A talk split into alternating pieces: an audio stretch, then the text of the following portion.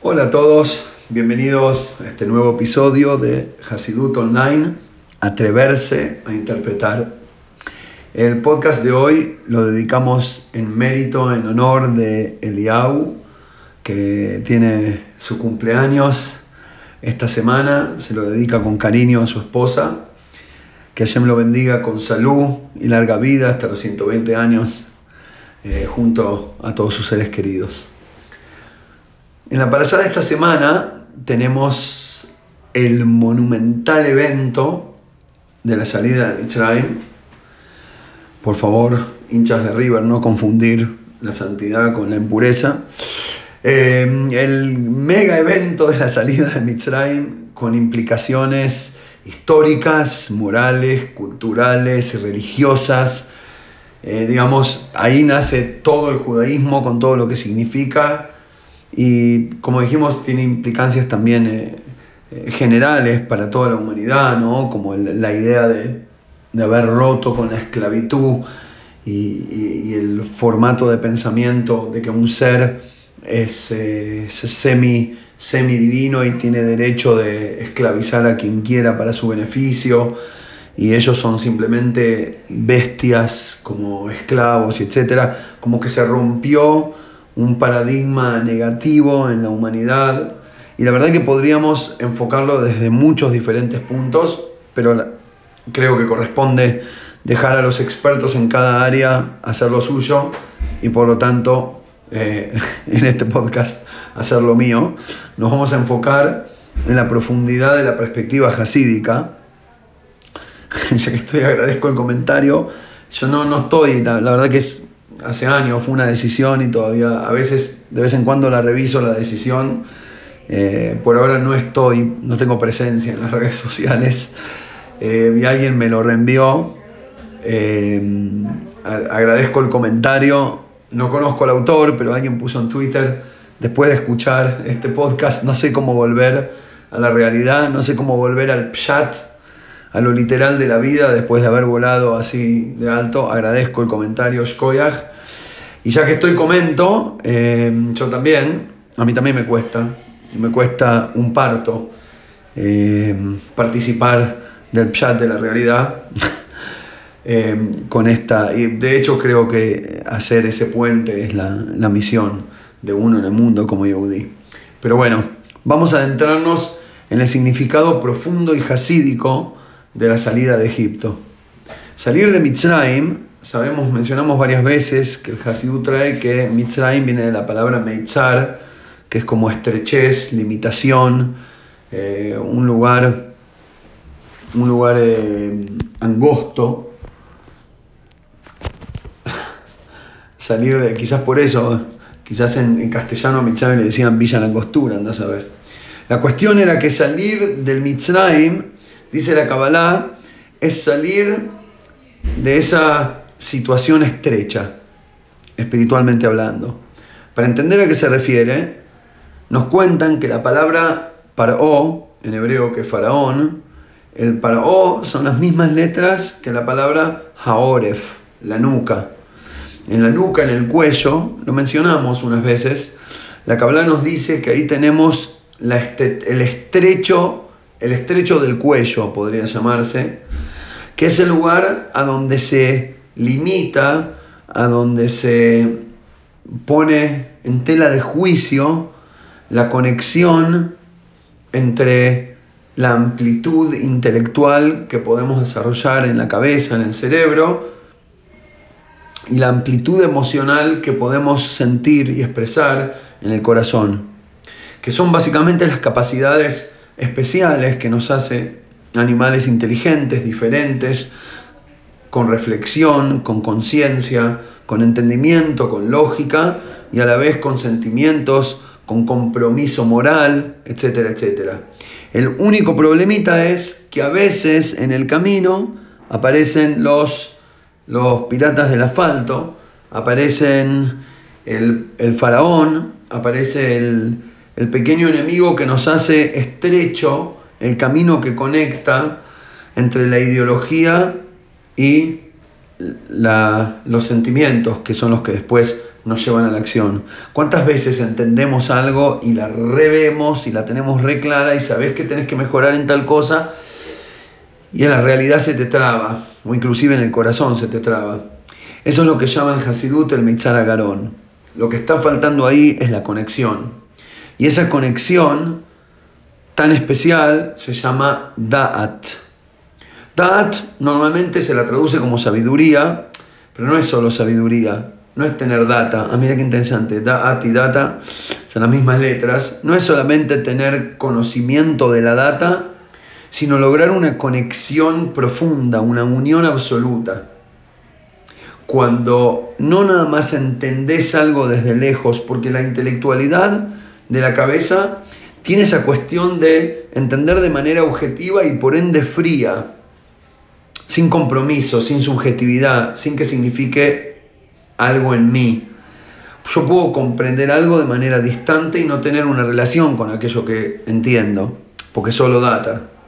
Pero si después lo hago pasar por el DAT, ahí sería eh, tragar, para decirlo de alguna manera, la cuestión intelectual y que te llegue a afectar el corazón. Por eso nos dice la Kabbalah que Moshe Rabbeinu es este nivel del Da'at espiritual del alma y por eso él fue el que nos sacó del Mitzrayim, no nada más literal, histórico de Egipto, sino él fue el que nos sacó, o el que, la idea, la energía espiritual que nos saca de la esclavitud, de la, de la esclavitud, de la estrechez de ver un concepto como algo objetivo y no poder transformarlo en una realidad dentro de mí. Esa es la salida de Mitzrayim. Ahí está la libertad.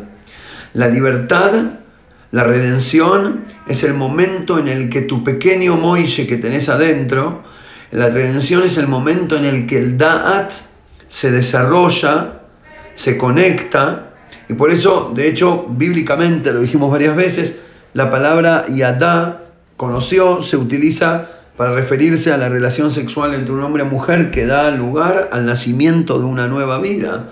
Adam y Adá et Javá, el hombre conoció a Javá, le pidió el tele, le pidió el WhatsApp. ¿Qué significa conoció? Seguramente la traducción literal es que, bíblicamente, es que la conoció de manera íntima y por eso se relacionan las dos ideas. Pero va mucho más allá de ahí es transformarse los dos en una sola carne. Es casarse con la idea. Ese es el dad. De hecho, eh, si me preguntan, a eso apunta el atreverse a interpretar, a eso apunta el podcast.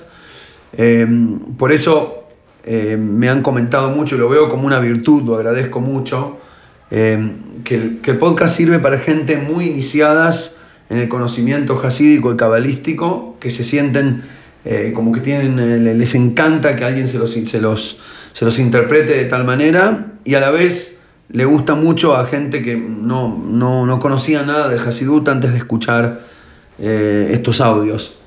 Y la razón es justamente por eso, porque lo que tratamos de hacer es el DAT. Entonces, si tenés la data, el DAT te la libera y te ayuda a que se transforme en parte de tu realidad, de tu corazón y después, por ende, de tu vida y si no tenés la data, bueno, ganaste la lotería doble. Ganaste la lotería el, martes y el sábado de la misma semana. Te ganaste la data y encima te ganaste la, aplicación, la interpretación. Eso es lo que el Tania nos dice en el capítulo 42, Tania, libro madre de Hasidut. Dice que el DAT no es solamente recibir y conocer, saber y conocer. Había una revista, no sé si está todavía, cuando yo era chico me gustaba no es solamente saber y conocer a partir de libros y maestros, sino de tener la fuerza, el valor y el coraje de, de adentrarse en un concepto hasta que la idea salga de mí. Una cosa es leer lo que alguien escribe o escuchar lo que alguien te enseña y otra cosa es hacer que la cuestión sea verdad de adentro hacia afuera. Yo de chico siempre decía, me llamaba la atención, em, no sé, un comentario, de, ahora que lo pienso, de nene raro, que decía, arquitecto no es el que va a la universidad y le enseñan cómo apilar los ladrillos de manera correcta, o bueno, hacer un montón de cálculos que son maravillosamente matemáticos, que de hecho no conozco, sino que arquitectos en realidad eran, no sé, los que inventaron la arquitectura. Aquellos hablando de Egipto, ya que estamos, más allá de que nos esclavizaron y lo hicieron de manera injusta e inmoral y demás, pero la verdad que los arquitectos que tenían para hacer esas pirámides y esas ciudades sobre, sobre arena movediza, tenían una capacidad increíble. ¿Y ellos a qué universidad fueron hace 4.000 años? No, claro, ellos no iban a la universidad a aprender arquitectura, eran arquitectos. No eran personas que repiten nombres de diagnósticos y repiten nombres de drogas y saben unir con flechas. Eran médicos. Y de eso se trata el DAT. De hacer que la cuestión sea vos y que vos seas la cuestión. Y no solamente repetir palabras correctas de aquel arquitecto, médico, rabino o quien sea. Pero para eso hay que tener mucha fuerza de voluntad para dedicarse a la meditación y hay que tener coraje para enfrentar, para enfrentar semejante desafío dentro de la persona. Y paso a explicar a qué significa, qué significa tener coraje para enfrentar el desafío. El coraje para enfrentar es atreverse a obviar el bypass.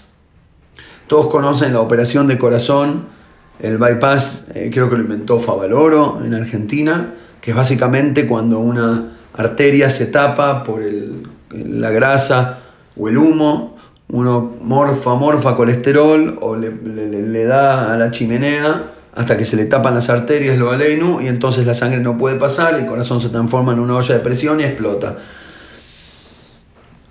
¿Cuál es la solución? ¿Qué se le ocurrió a este genio de la cirugía?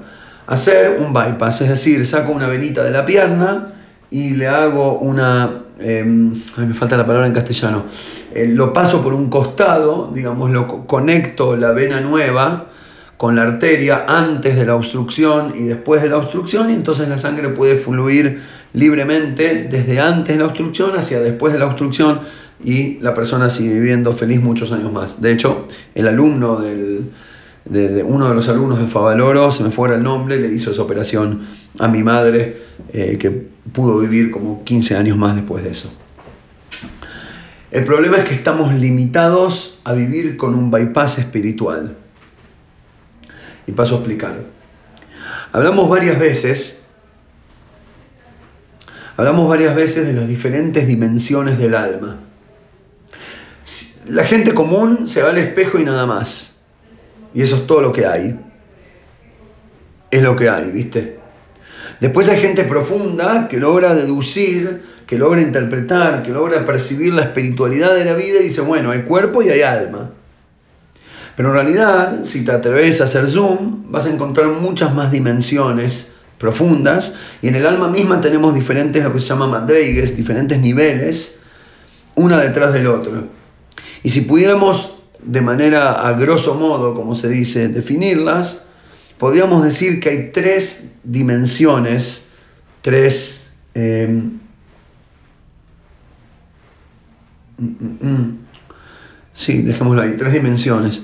Tenemos en la profundidad del alma, tenemos la esencia misma del alma, que es el pedacito de Hashem, es el pedacito del creador dentro del ser creado.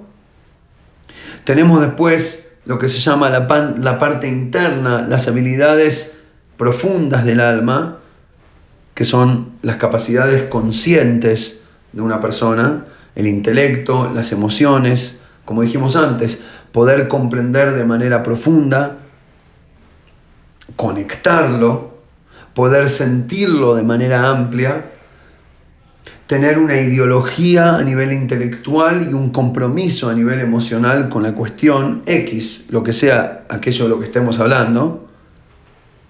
Y esa es, la, esa es el mí, esa es la fuerza interna del alma de una persona. Y después tenemos el tercer nivel sería la exteriorización de todas esas capacidades internas y espirituales que lo llamamos vestimentas. ¿no? Yo me visto con la remera, con la camisa, con el saco, me visto con pensamiento, palabra y acción. Pensamientos cuando mi alma le habla a mí, palabras cuando mi alma le habla a los demás y acciones cuando mi alma le habla a todo el mundo.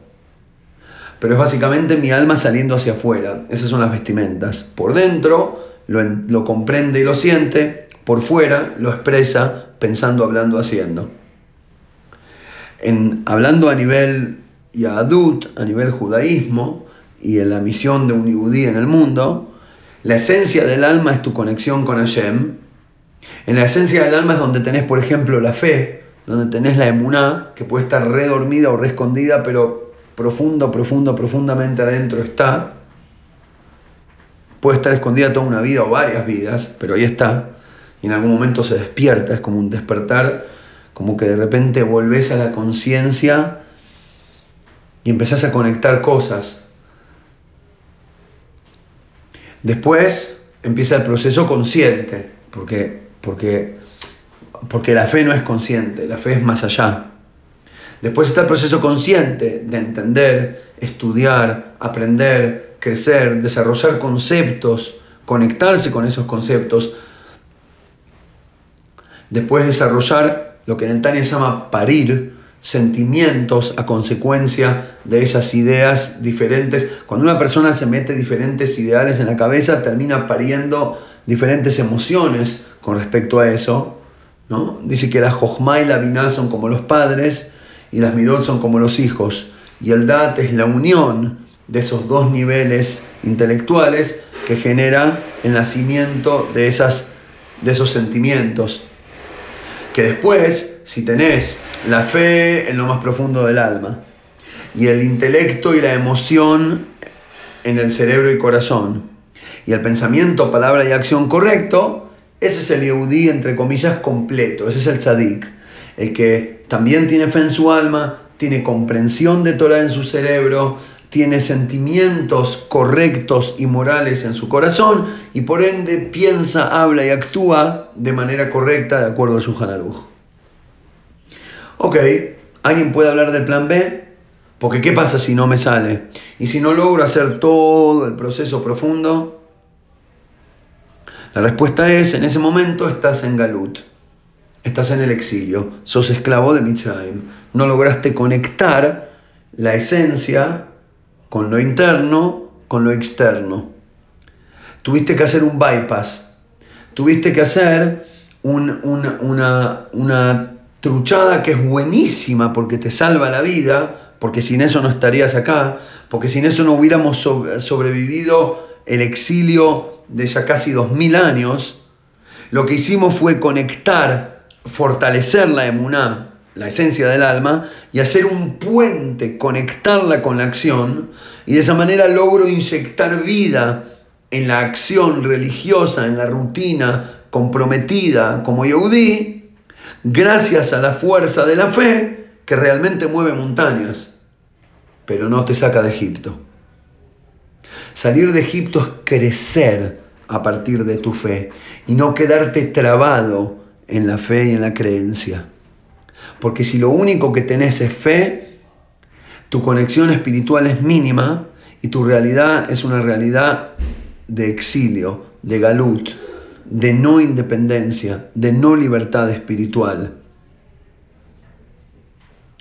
Para darle un poquito más de, color o por ahí otra, otra perspectiva a esta idea del eh, a esta idea del, puente, de conectar la esencia con la acción salteándome a mí, por la cual puedo ser un maravilloso religioso, en el caso de la religión, o un buen padre, en el caso de ser padres, o un buen empleado en el laburo, pero que de alguna manera me saltea a mí. Entonces yo soy el mejor religioso con el único detalle de que yo no participo. Soy el mejor padre, pero no soy yo aquel que es el mejor padre. Es la esencia de ser padre conectado con la parte práctica del compromiso, que está buenísimo. Un padre comprometido, que tiene la esencia del amor a sus hijos adentro y que tiene el compromiso de jugarse para criarlos, está buenísimo. Pero ¿a dónde está el yo como padre? ¿Acaso mete su cerebro y su corazón en la idea? O solamente está cumpliendo lo que su esencia le indica. Porque si lo único que tenés es esencia y cumplimiento, te está faltando todo el yo. Y entonces seguís siendo esclavo, porque tu independencia como ser no existe. Como decía, para darle un poco más de color, me viene a la mente una historia eh, del rey anterior, fue en su momento a visitar, estuvo en Praga, en la ciudad de Praga, donde vivió, actuó y enseñó el gran sabio, el Maharal, el gran Maharal de Praga, hace unos 500 años, eh, tremendo tzadik, con unas, unas explicaciones profundísimas y buenísimas, conocido también por otras historias. Y la cuestión es que el rey anterior pasó por ahí, fue a visitar la sinagoga, que está al lado del, cementerio, y él ahí está enterrado. Y como venía el rebe de Lubavitch, mucha gente fue a visitarlo ¿no? y hacer el recorrido con él. Y en la charla ahí con la gente, él va caminando así, meditando, mirando las tumbas de los grandes sabios, recordando, conectando ideas. Y le comenta a alguien al lado y le dice, ¿te das cuenta? El pasado del pueblo judío es brillante, está lleno de luz, mirá los tzadikim que tuvimos, demás.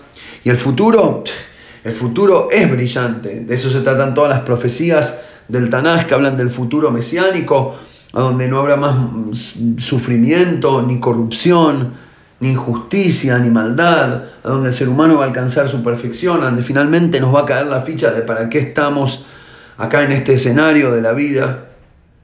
El presente es el futuro es maravilloso y el, y el pasado fue maravilloso. El único detallito, faltaría un poquito mejorar un par de cosas en el presente, pero pequeño detalle. Y yo creo que esta misma historia la podemos interpretar dentro del eh, contexto de la idea que estamos analizando hoy. Lo mismo que pasa en el tiempo a nivel cronológico, nos pasa en el alma a nivel dimensional. Tu pasado es tu alma. ¿Qué es el pasado? Aquello de donde venimos, la fuente del presente, la razón por el cual existe un hoy. Y tu futuro es tu acción. ¿Qué es la acción? La consecuencia y la conclusión, el resultado de aquello que proceso adentro mío. Mis acciones son mi futuro y mi alma es mi pasado. Tu alma está perfecto. Y tu futuro también. Tus acciones, mira, sos un tipo correcto. Sos un buen judío, sos un buen padre, sos un buen empleado. Tu pasado está brillante y tu futuro también. La única pregunta, y es la pregunta del millón, es qué hacemos con aquel presente. ¿Qué hago con mi cerebro y mi corazón? ¿Qué hago con el centro de mi ser?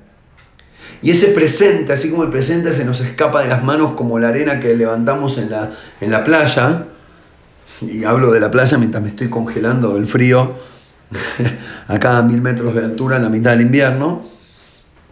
Eh, sí, de vez en cuando hace frío en algunos lugares de Israel.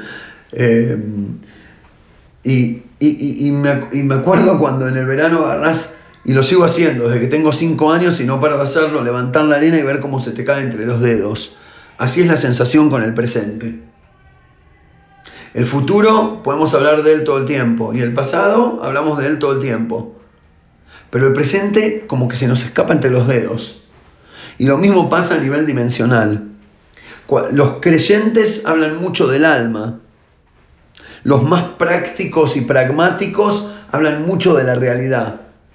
Pero de aquello que hay en el medio y que debería conectar entre esa eh, entre esa ideología y los sentimientos, entre esa espiritualidad y la materialidad, entre el ayer y el mañana, entre la verdad absoluta y la realidad trucha, ese puente que es el yo, bueno, en realidad la idea es que no haga falta un puente, sino que se conecte por la misma arteria, que es mi ser consciente, es donde se nos traba todo.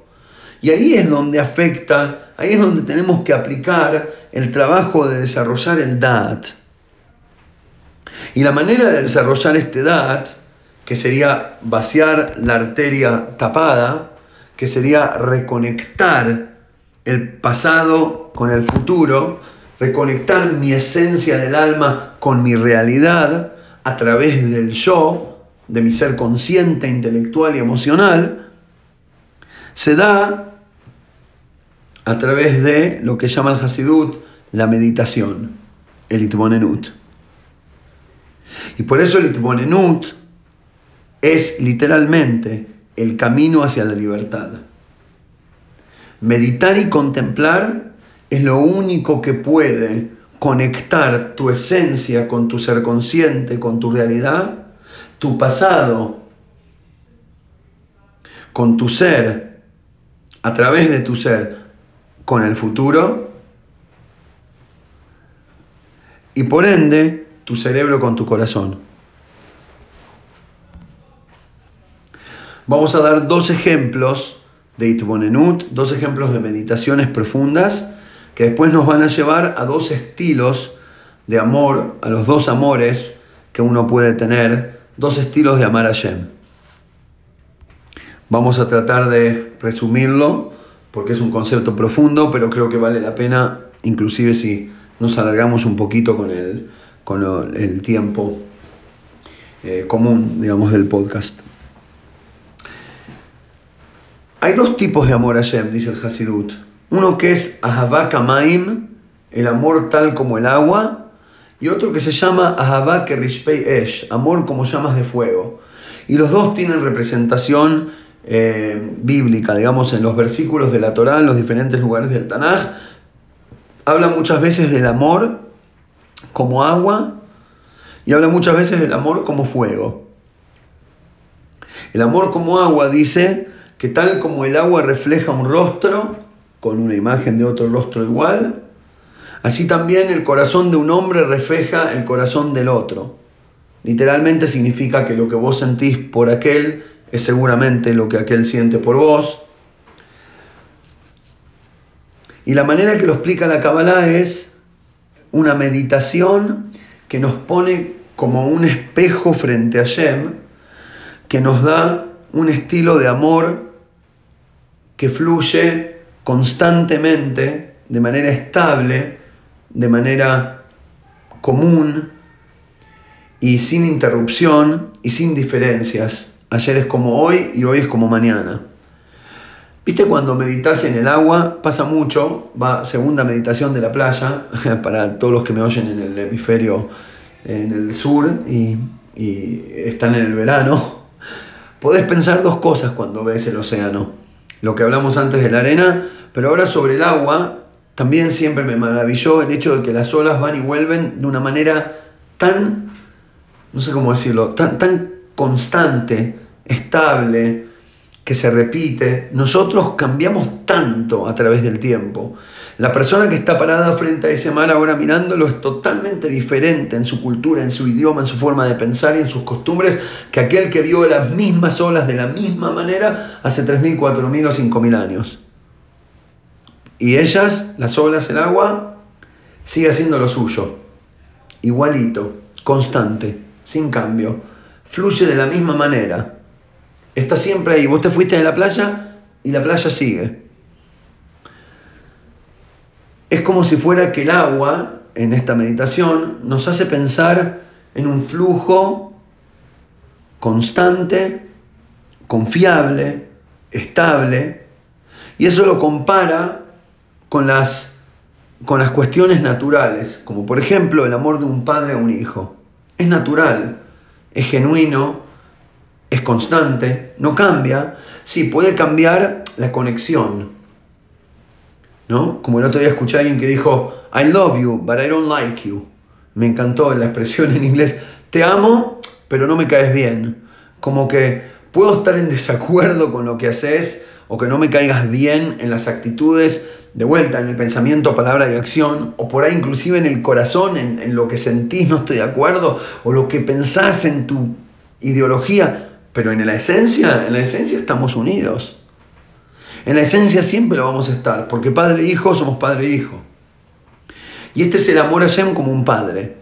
Y tal como el agua refleja un rostro con otro, el papá ama al hijo, el hijo ama al papá. Como Hashem te ama como un padre, por eso dice la Torah, Banim Hashem, la teme lo que dijeron, ustedes son hijos de Hashem vuestro Dios. Y como un buen hijo de Dios, así como el padre te ama, vos lo vas a amar y eso es natural. Ese tipo de amor es el Eudí que tiene un amor natural constante, sin idas y vueltas, sin pros y contras, sin efervescencia, sin euforia ni depresión, sin plus ni menos. Es así de manera natural. A diferencia de esto, tenemos el otro amor, que es el amor como un fuego. Reshafea Rishpei Esh, Shalhevet Yudkei, dice el Pasuk, sus brasas, el fuego del amor, es como una llama de fuego, es la mismísima llama de Hashem.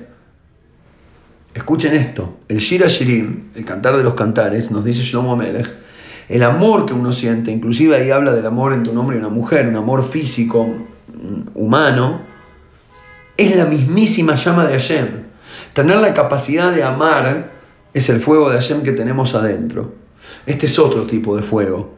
Es un fuego, es, es otro tipo de amor, perdón. No es el amor natural y que fluye de manera estable. Es un amor apasionado, con altibajos. Es un amor que te consume, pero que también se puede apagar. Es un amor que se elige y que genera compromiso, pero a la vez es un amor que puede deselegirse y descomprometerse. A ese amor lo llamamos amor como el fuego. Este amor como fuego viene de otro tipo de meditación.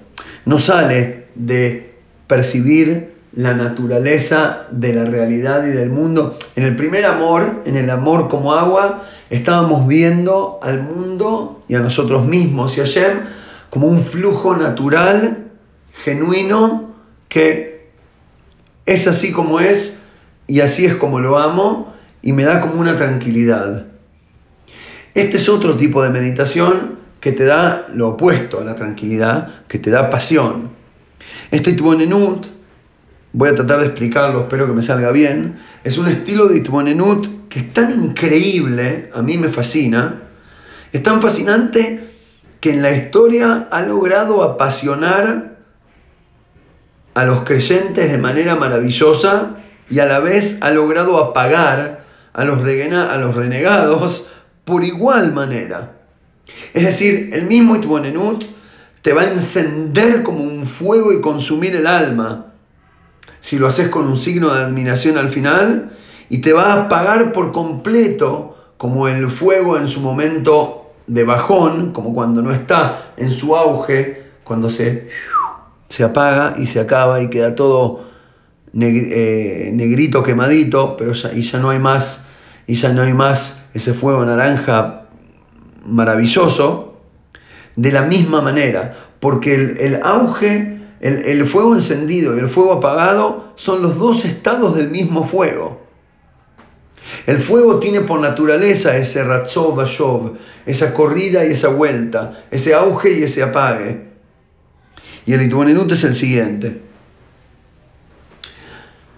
Cuando uno piensa un poquito en lo enorme, infinito, en lo vasto del universo, cuando ves el, no sé, el más mínimo documental, eh, inclusive un episodio de un documental sobre el universo, sobre los planetas, las estrellas, las galaxias, es increíble solo imaginar la, eh, me falta una palabra, lo majestuoso de la, infinidad de la existencia creada por Hashem, ni que hablar de la infinidad del creador mismo de todo eso, cuando percibís eso y lo mirás desde lejos decís, wow, qué enorme que es esto.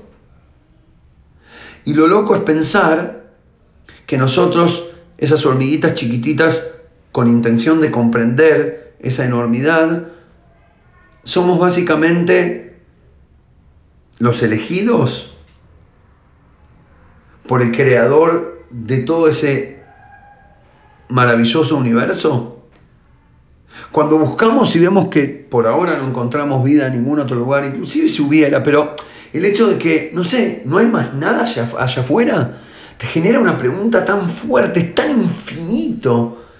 Y de repente a mí me eligió Hashem, a mí me eligió para regalarme la vida, a mí me eligió para regalarme la, o mejor dicho, su conciencia. Yo soy el ser que tiene el Da'at de Hashem dentro de su, de su pequeña mente por 120 años para poder autopercibirme y percibirlo y percibir a su mundo? Ese dat es el regalo de vida de Hashem que cuando lo percibo, digo, lo percibo digo, wow, semejante infinidad y dentro de todo ese enorme infinito bolón que yo soy el que tiene el dat para comprenderlo. Si hago el Itmonenut con un signo de admiración, es wow. Ahora sí que me despierta amor a Shem. Ahora sí que me despierta deseo de conocerlo, una sed de búsqueda, una ganas de descubrir el sentido de la vida. Me apasiona, me enciende un fuego, una búsqueda. Hashem dejó todo eso para dedicarse a mí, para darme a mí su Torah y en el hecho de darme, su, de darme la Torah y de darme un sistema de comprensión y de entendimiento y de búsqueda, un camino para la búsqueda del Dad, que eso es básicamente la Torah. Por eso, cuando lo saca de Egipto, que es el Meitzar de la falta de Dad, lo lleva donde? A Sinai para recibir la Torah, porque la Torah es el Dad que nos da Moshe Rabbeinu para poder comprenderlo, comprendernos y comprenderlo al mundo y a la vida ese edad es el regalo de Hashem. Ahora, Hashem agarró la infinidad y la metió y la achicó y la condensó adentro de un sistema bastante limitado, hasta el punto que un cerebrito humano de kilo y medio puede comprenderlo, con un par de chispazos y conexiones eléctricas entre sus neuronas. Y solo pensarlo, pensar en pensarlo, es maravilloso. El mejor ejemplo que se me ocurre es la charla hipotética que podríamos tener con una hormiguita. ¿no? Dice el Midrash que el rey Salomón tenía la sabiduría para saber hablar con los, con los animales. Me encantaría tener una charla con una hormiguita. Tuvimos varias en podcasts anteriores, meditaciones de supuestas charlas con hormiguitas, y esta es una diferente. Yo voy a levantar en mi dedo una hormiguita del patio y le voy a decir, mira, eh, ¿sabías que, yo nací en Argentina y ahora vivo en Israel y, para eso hay que cruzar el océano 19 horas de vuelo, eh, de, oeste a este, de sur a norte? Y me va a mirar con una cara, no sé qué idioma hablarán, pero me mira con una cara de sorprendida, no entiende ni de lo que le estoy hablando, porque desde su perspectiva, lo que le enseñan en la escuela era el, el abuelo audaz que se atrevió a cruzar ese gran viaje para ir al patio de al lado a buscar una flor de color rojo en vez del pasto de color verde que tenía acá. Y para ellos eso ya es la gran travesía atrevida. Mirá si le voy a hablar de cruzar el océano durante 19 horas. No saben ni lo que estoy hablando, no existe en su mundo chiquitito semejante distancia. Imagínate si yo agarro la, hormiguita y ahora si vemos el ejemplo a un extremo mayor todavía. Me la llevo en una nave espacial a cruzar el universo. Me la llevo a la luna, adentro del Apolo, y la hago mirar de la ventana el planeta Tierra como aquel, aquel como un puntito azul colgado en la mitad de la nada. Ahora, ¿qué piensa la hormiga en ese momento? La conexión entre semejante infinito y semejante estrechez mental es básicamente la idea del milagro, del conocimiento de la parte profunda de la Torah. Eso es el Da'at. Ahí está el sentido verdadero de la sabiduría de la Torah y del cumplimiento de las mitzvot. Toda esta sabiduría, sabiduría milenaria y toda esta rutina de mitzvot estilo de vida completo que venimos haciendo hace miles de años, miles de años, es un ejercicio para hacer que la hormiguita comprenda el infinito que Hashem abandonó para dedicarse a explicarle a ella cómo se ve el planeta Tierra desde la ventana de su nave espacial. Y eso es lo que pasa cuando a veces no entendemos el porqué de una mitzvah. Cuando no comprendemos el sentido de alguna parte de la Torah. ¿Sabés qué es eso? Es la hormiguita subiendo a la cajita, porque yo para poder llevarla, ¿se acuerdan? Que la llevé a la nave espacial y la metí en una cajita. Entonces le puse la cajita ahí y la hormiguita mm, caminaba y seguía y se subió a la caja, pero decía, la verdad que no entiendo para qué me meto acá adentro. Y bueno, entonces le puse un granito de azúcar para que le sea más fácil y se sienta. Ese es el pago por las mitzvot. Si haces mitzvot, te va a ir bien en la vida. Es el granito de azúcar. Ese no es el verdadero sentido de las mitzvot. Por eso dicen los sabios que ta'amei mitzvot lonit.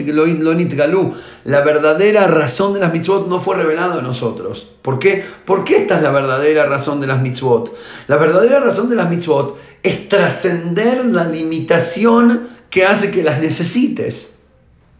Por eso no la puedes agarrar de primera. Por eso tam significa gusto, aparte de razón. Obvio que le vemos sentido a las mitzvot, pero el verdad, pues, porque, porque encontramos el o los miles de granitos de azúcar en el camino que también nos sirven. Pero el verdadero sentido de las mitzvot es ese descubrimiento del infinito divino. Es ese descubrimiento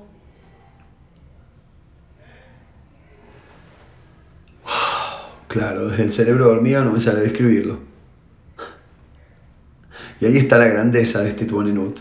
Cuando haces esta meditación, te agarra una sed inspirada por ese fuego, una sed que, que, está respaldada por un, por un ardor adentro del alma que me da una curiosidad, una búsqueda, una ganas de descubrir.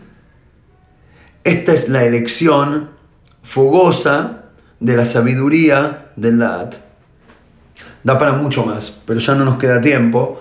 Lo que, lo que quería decir en, resumen es que estos dos tipos de itbonenut, dos tipos de meditación, que nos generan dos tipos diferentes de amor, uno con el cual me comprometo a la rutina diaria de manera correcta y trabajo de hormiga, y el otro amor que me despierta un fuego de curiosidad que me saca de la realidad completamente y que me permite ver la realidad desde mucho más allá, son dos estilos de tener el corazón ardiendo.